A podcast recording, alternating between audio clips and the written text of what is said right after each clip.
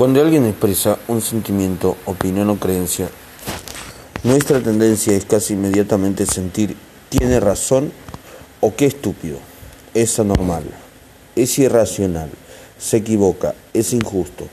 Es muy raro que nos permitamos comprender precisamente qué sentido le ha dado a sus palabras la otra persona.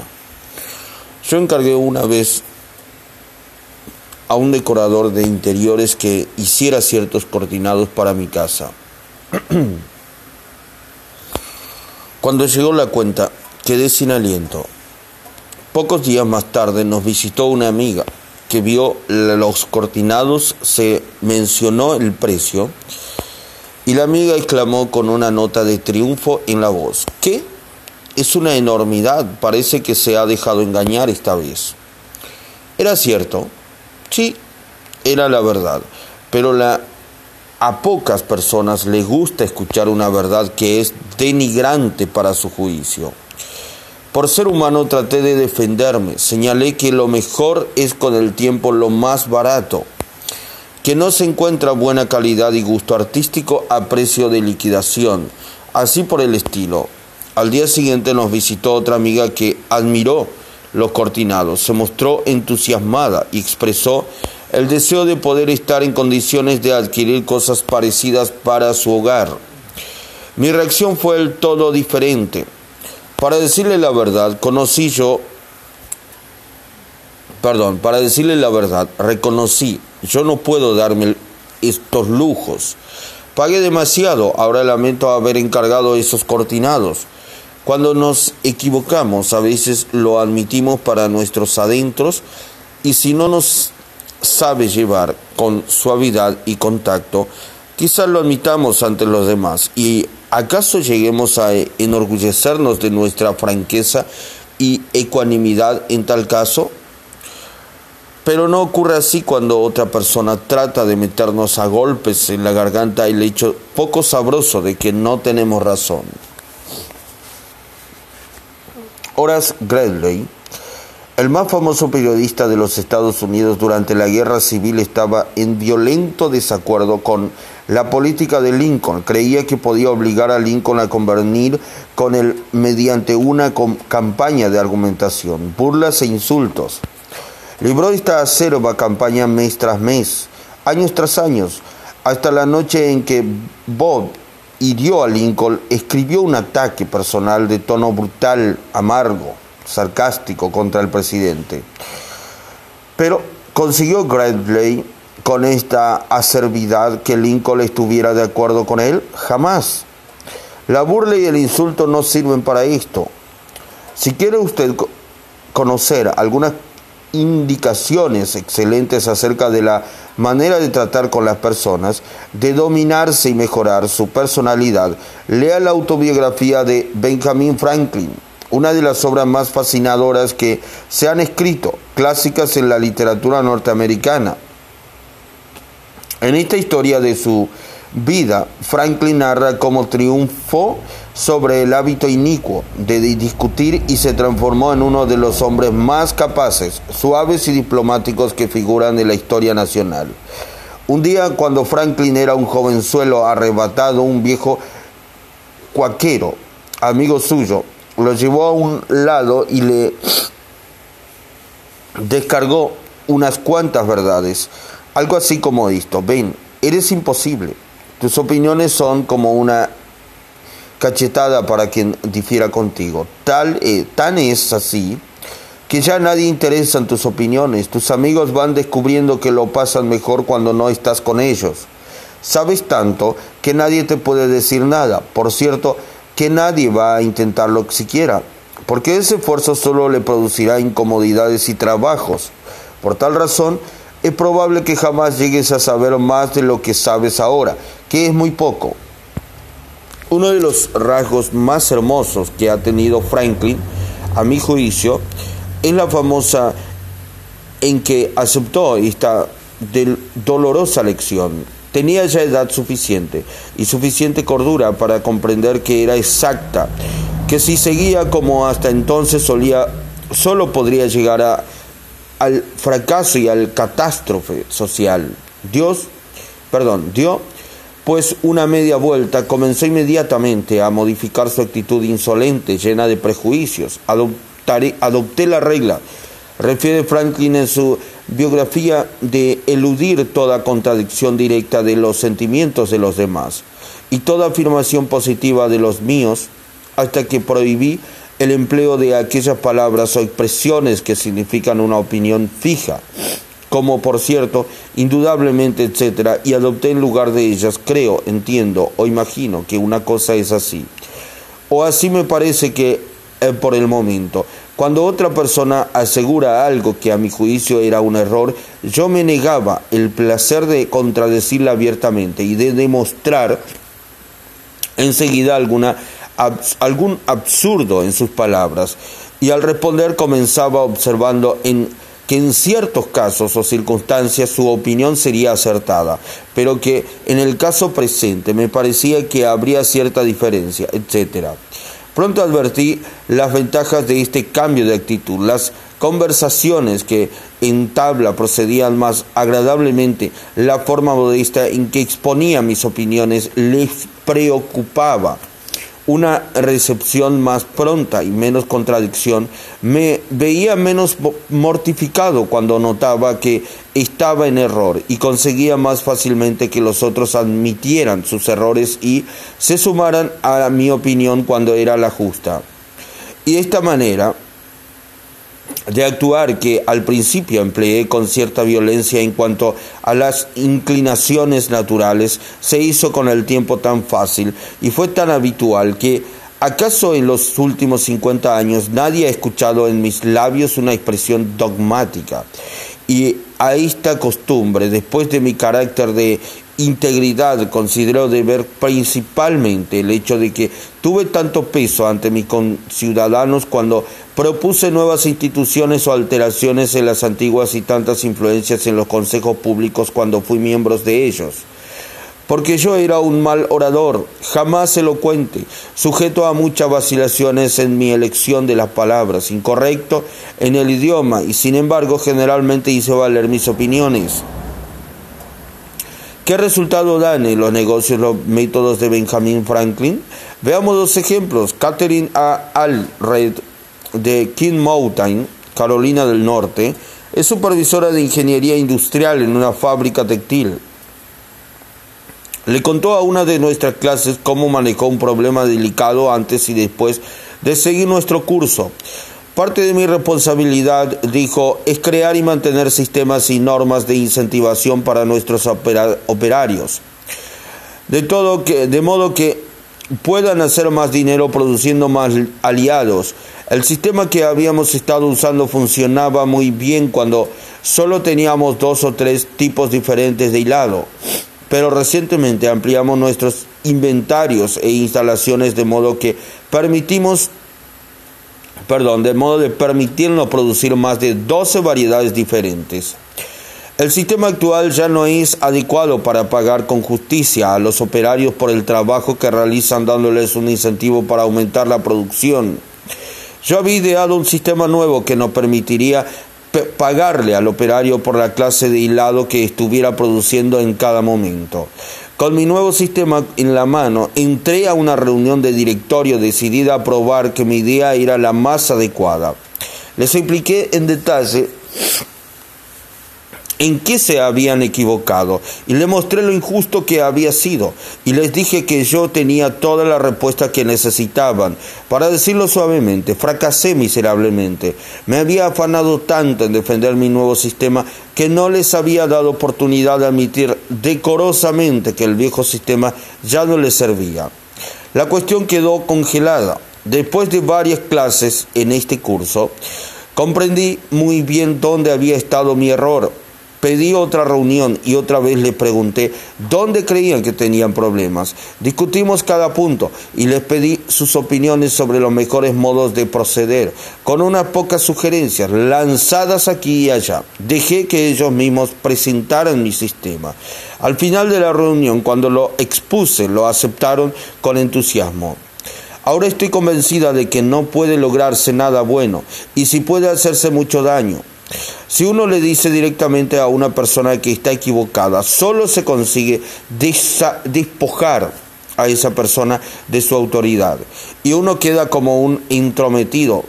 Tomemos otro ejemplo y, recordemos que estos casos son típicos de las experiencias de miles de personas.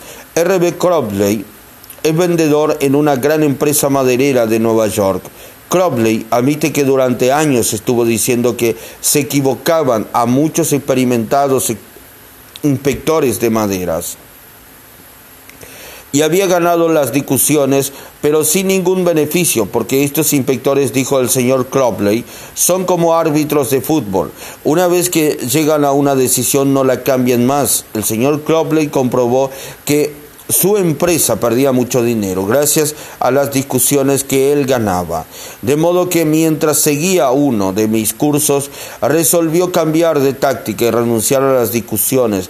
¿Con qué resultados? Veamos el relato que hizo ante sus compañeros de clase.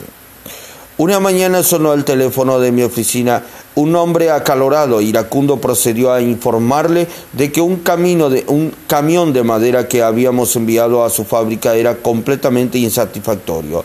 Su firma había dejado de descargarlo y solicitaba que dispusiéramos inmediatamente lo necesario para retirar la mercadería de su corralón.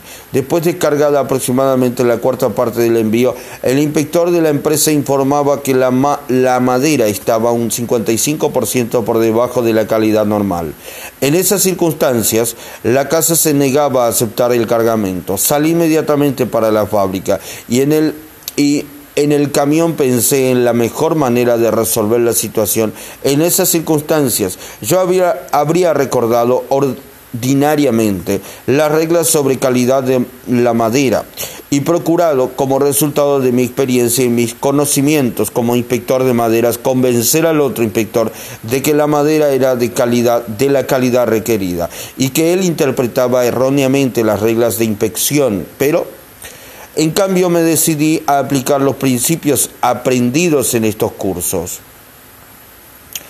Cuando llegué a la fábrica encontré al comprador y al inspector de muy mal talante dispuestos a discutir y pelear. Llegamos hasta el camión y les pedí que continuaran descargando para poder ver cómo se presentaban las cosas.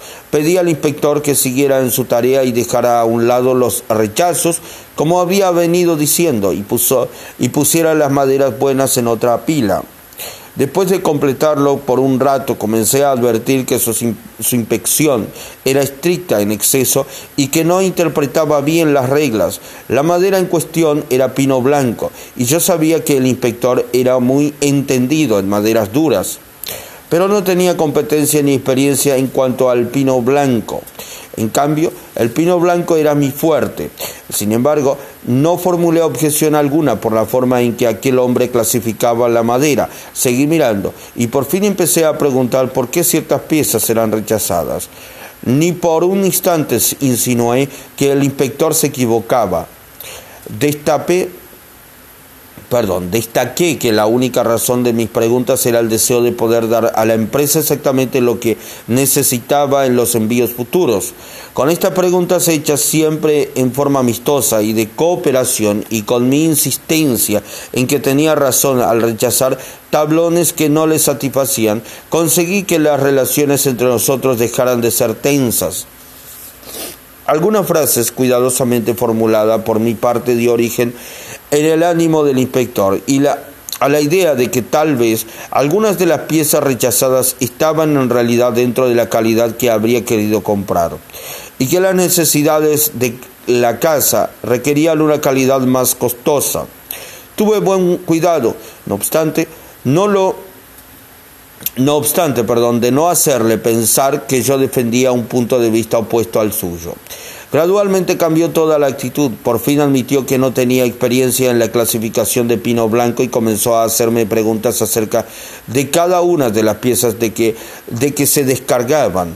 Yo explicaba entonces por qué tal o cual pieza entraba dentro de la calidad específica en el pedido, pero insistiendo siempre en que no quería que la casa la aceptara si no le respondía a sus necesidades. Por fin el inspector llegó al punto de sentirse culpable cada vez que colocaba un tablón en la pila de los rechazos. Y por último comprendió que el error había sido de su empresa y no por no especificar en el pedido una cantidad tan buena como la que necesitaban. El resultado final fue que volvió a revisar todo el cargamento después de marcharme. Yo, que aceptó toda la madera y que recibimos un cheque por el pago total. En este caso solo un poco de tacto y la decisión de abstenerse de decir a la otra persona que se equivoca resultó para mi compañía una economía de una buena cantidad de dinero contante y sonante y sería difícil fijar el valor monetario de la buena voluntad que se salvó por ese medio. Una vez le pregunté a, Martin Luther King cómo podía admirar, siendo un pacifista, al general de la Fuerza Aérea Daniel Chapio que en aquel entonces era el militar negro de más rango en el país. El doctor King respondió,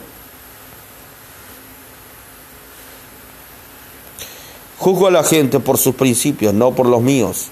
De modo similar, el general Robert E. Lee le habló una vez al presidente de la Confederación Jefferson Davis, en los términos más elogiosos, sobre cierto oficial bajo su mando. Otro oficial que estaba presente quedó atónito. General le dijo, ¿no sabe que el hombre del que habla con tanta admiración es uno de sus peores enemigos? No que no pierda ocasión de denigrarlo? Sí, respondió el general Lee. Pero el presidente me pidió mi opinión de él, no la opinión que él tiene de mí. Pero yo no revelo nada nuevo en este capítulo. Hace 19 siglos Jesucristo dijo, ponte rápidamente de acuerdo con tu adversario. Y 2200 años antes del nacimiento de Jesucristo, el rey Atoy Actoi de Egipto dio a un hijo ciertos consejos muy sagaces, consejos que no son, que no son muy necesarios hoy. Sé diplomático. Le dijo el rey, te ayudaré a obtener tus deseos. En otras palabras, no hay que discutir con el cliente o con el cónyuge o con el adversario. No le diga que se equivoca, no le haga enojar, utilice un poco de tacto, de diplomacia. Regla 2 Demuestre respeto por las opiniones ajenas. Jamás diga a una persona que está equivocada. 3. Si se equivoca usted, admítalo. A un minuto de marcha de mi casa había un amplio terreno con bosques vírgenes, donde las plantas salvajes florecían en la primavera, donde las ardillas hacían sus hogares y criaban a sus hijos, y donde los matorrales crecían hasta tapar a un hombre. Este bosque se llama Forest Park y era un bosque que probablemente no difiera mucho en aspecto de lo que era cuando Colón descubrió América. Con frecuencia iba a pasear por este bosque con Rex, mi pequeño Bull Terrier de Boston. Era un perrito amigable, nada dañino y como rara vez encontrábamos a alguien en el parque, lo llevaba sin collar y sin bozal. Un día encontramos a un policía montado, un hombre deseoso de mostrar su autoridad. ¿Qué es esto de dejar al perro suelto en el parque sin bozal? Me, me. ¿No sabe que es ilegal? Sí, lo sé, respondí suavemente, pero no creí que podría hacer daño aquí. No creyó. No creyó, la ley no se interesa un pepino por lo que usted cree. Ese perro puede matar a una ardilla o morder a un niño. Por esta vez no le diré nada. Pero si vuelvo a encontrar a ese perro sin bozal y sin su collar y correa, lo llevaré ante el juez. Prometió obedecer. Y obedecí. Unas pocas veces, pero Rex estaba incómodo con el bozal y a mí me dolía ponérselo. De modo que decidí no colocárselo más todo marchó bien por un tiempo, pero de pronto tuvimos un tropiezo. Rex y yo corríamos por un sendero, cierta tarde, cuando repentinamente vi la majestad de la ley montada en un caballo alazán. Rex corría adelante, directamente hacia el policía. Yo sabía que ya estaba perdido. No, no esperé que el policía empezara a hablar. Le gané, le dije, agente, me ha sorprendido con las manos en la masa. Soy culpable, no tengo excusa ni disculpas. La semana pasada me advirtió usted que si volvía a traer al perro sin bozal me iba a aplicar una multa. Sí es cierto, respondió el agente con tono muy suave. Pero yo sé que es una tentación dejar que el pobre perrito corra un poco por aquí cuando no hay nadie cerca. Claro que es una tentación, pero es contrario a la ley. Bueno, un perrito tan chico no va a hacer daño a nadie, recordó el agente. No, pero puede matar a alguna ardilla, insistí. Vamos, creo que usted está extremando las cosas. Escúcheme, déjelo correr más allá de esa colina, donde yo no pueda verlo, y aquí no ha pasado nada. Aquí la gente de policía, por ser humano, quería sentirse importante. Cuando yo empecé a condenar mi proceder, la única forma en que él podía satisfacer su deseo de importancia era la de asumir una actitud magnánima. Pero supongamos que yo hubiera tratado de defenderme. ¿Ha descuidado, ha discutido usted alguna vez con la policía? En lugar de lanzarme a la batalla contra él, admití desde el principio que la razón estaba de su parte, que yo no la tenía. Lo admití rápidamente, abiertamente y con entusiasmo, y la cuestión terminó agradablemente. Él pasó a ocupar mi parte y yo pasé a ocupar la suya. Si sabemos que de todas maneras se va a demostrar nuestro error, ¿no es mucho mejor ganar la delantera y reconocerlo por nuestra cuenta? ¿No es mucho más fácil escuchar la crítica de nuestros labios que la censura de labios ajenos? Diga usted de sí mismo todas las cosas rogatorias que sabe, está pensando la otra persona. O quiere decir, o se propone decir, y dígalas antes de que él haya tenido oportunidad de formularlas, y le quitará la razón de hablar. Lo probable una probabilidad de 100 a 1 es que su contendedor asuma entonces una actitud generosa de perdón y trate de restar importancia al error por usted cometido. Exactamente como ocurrió en el episodio del policía montado. Ferdinand Ed Warren, artista comercial, utilizó esta técnica para obtener la buena voluntad de un comprador petulante, irritable. El señor Warren nos narró su experiencia en estos términos. Es de suma importancia al hacer dibujos para fines de publicidad y para los periódicos, ser muy precisos y muy exactos. Algunos compradores exigen que sus pedidos sean ejecutados inmediatamente y en esos casos suelen ocurrir algunos ligeros errores. Yo conocí particularmente a uno que se complacía en encontrar hasta los menores defectos. A menudo he salido de su despacho irritado, no por su crítica, sino por sus métodos de ataque. Hace poco entregué un trabajo apresurado a este comprador y poco después me dijo por teléfono que fuera inmediatamente a su oficina. Cuando llegué encontré lo que esperaba y temía. Estaba lleno de hostilidad, encantado de tener una oportunidad de criticarme. Preguntó acaloradamente por qué yo había hecho esto y aquello. Vi una oportunidad para aplicar la autocrítica, según lo recomendado en este curso. Así, pues, le contesté. Señor fulano, si lo que dice usted es cierto, la culpa es mía y no hay excusa por este error. Después de hacer dibujos para usted durante tanto tiempo, ya debía saber estas cosas. Estoy avergonzado por lo que ocurre.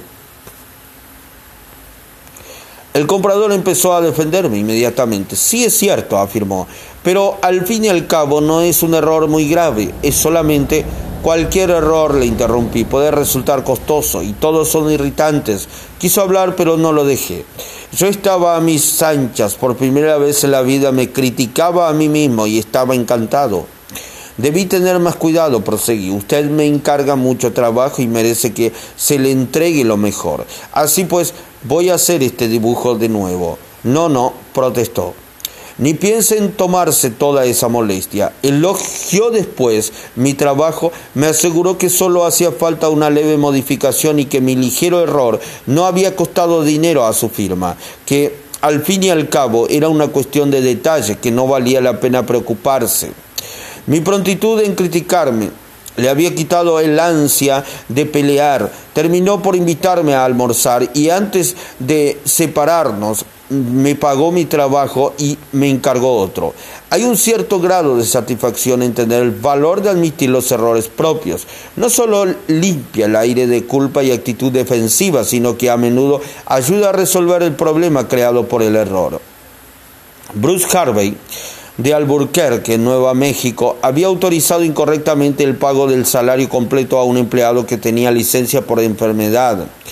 Cuando descubrió su error, llamó al empleado, le explicó la situación y le dijo, eh, para que le dijo que para corregir el error tendría que descontar de su siguiente pago el monto completo del exceso pagado antes.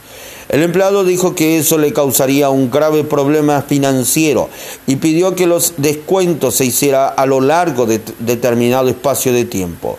Harvey le explicó que para hacer esto último necesitaba la aprobación de su supervisor. Y yo sabía que esto nos dijo Harvey. Provocaría una explosión por parte de mi jefe. Mientras trataba de decir de decidir cómo manejar esta situación, comprendí que todo el problema había salido de un error mío y tendría que admitirlo así. Entré en la oficina de mi jefe, le dije que había cometido un error y después le hice un informe completo de los hechos.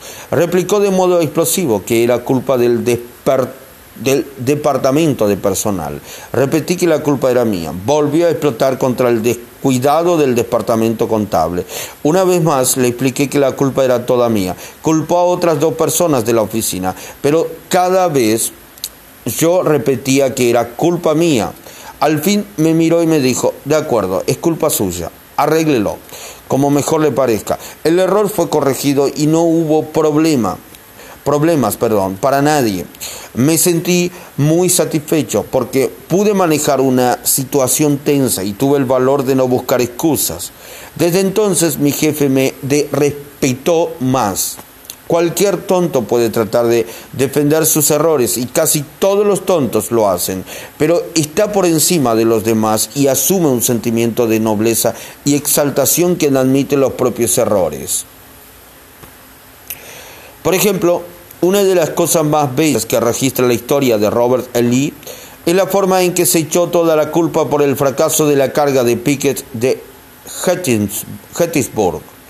La carga de Pickett fue, sin duda, el ataque más brillante y pintoresco que jamás ha ocurrido en el mundo occidental. El mismo general George E. Pickett era pintoresco, usaba tan largos los cabellos que sus rizos castaños le tocaban casi los hombros y como Napoleón en sus campañas de Italia escribía ardientes cartas de amor día por día en el campo de batalla.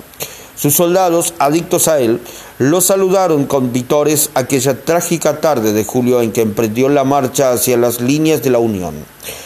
La gorra requintada sobre la oreja derecha, le dieron vitores y lo siguieron hombro contra hombro, fila tras filas, estandartes al viento y bayonetas resplandecientes al sol. Era un gallardo espectáculo. Osado, magnífico, un murmullo de admiración corrió por las líneas de la Unión al avistarlo.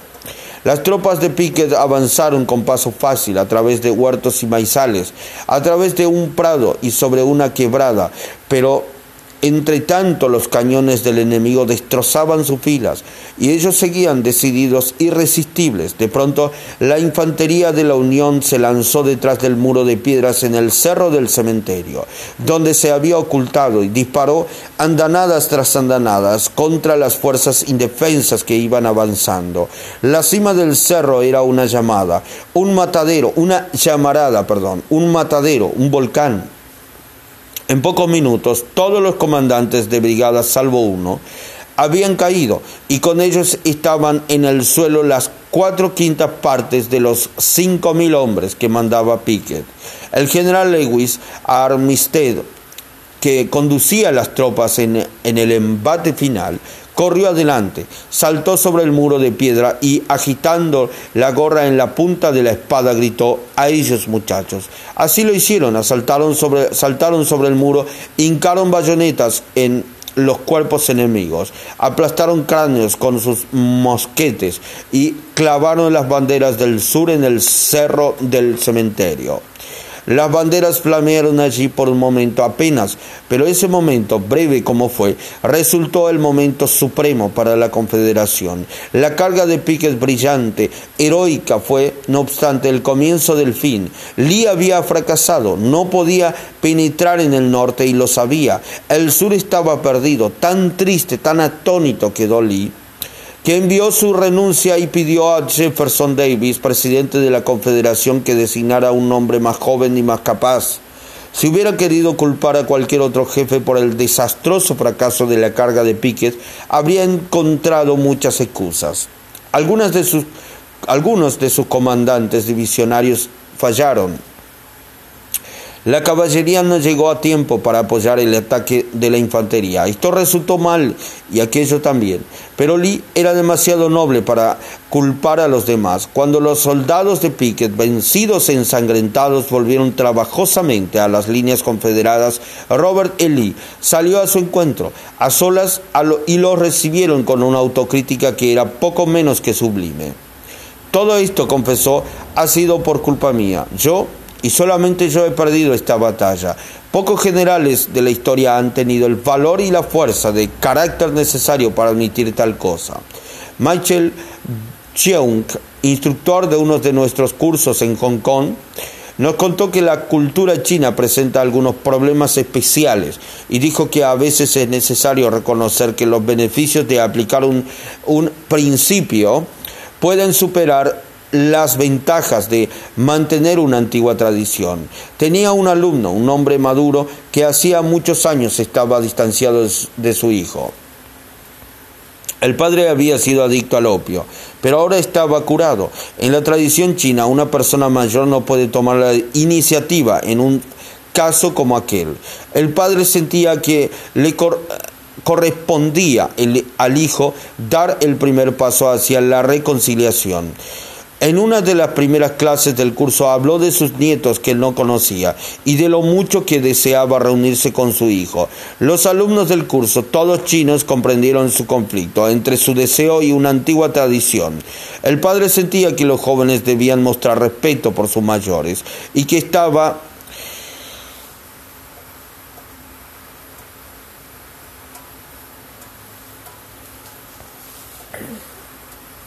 El padre, perdón, el padre sentía que los jóvenes debían mostrar respeto por sus mayores y que estaba en lo justo al no ceder a su deseo y esperar a que fuera su hijo quien se acercara a él.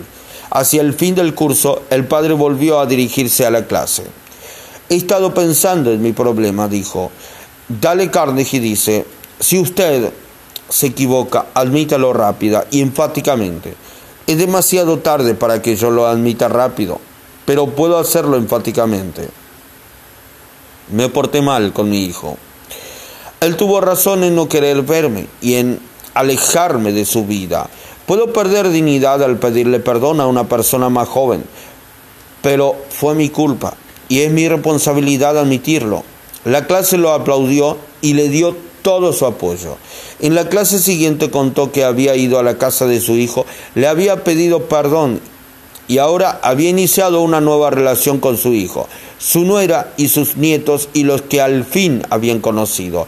Elbert Hubbard fue uno de los autores más originales y más agita y que más agitaron a los Estados Unidos y sus mordaces escritos a menudo fieros resentimientos, pero Hubbard, gracias a su rara habilidad para tratar con la gente, convirtió frecuentemente a sus enemigos en amigos. Por ejemplo, cuando un lector irritado le escribía para decirle que no estaba de acuerdo con tal o cual artículo, y terminaba llamando a Hubbard esto y aquello, el escritor solía responder más o menos así. Ahora que lo pienso bien, yo tampoco estoy muy de acuerdo con ese artículo. No todo lo que escribí ayer me gusta hoy. Me alegro de poder saber lo que opina usted al respecto. Si alguna vez viene por aquí, debe visitarnos y ya desgranaremos este tema para siempre. A la distancia con un apretón de mano, soy de usted muy atentamente. ¿Qué puede decir a un hombre que nos trata así? Cuando tenemos razón, Tratemos pues de atraer suavemente y contacto a los demás a nuestra manera de pensar.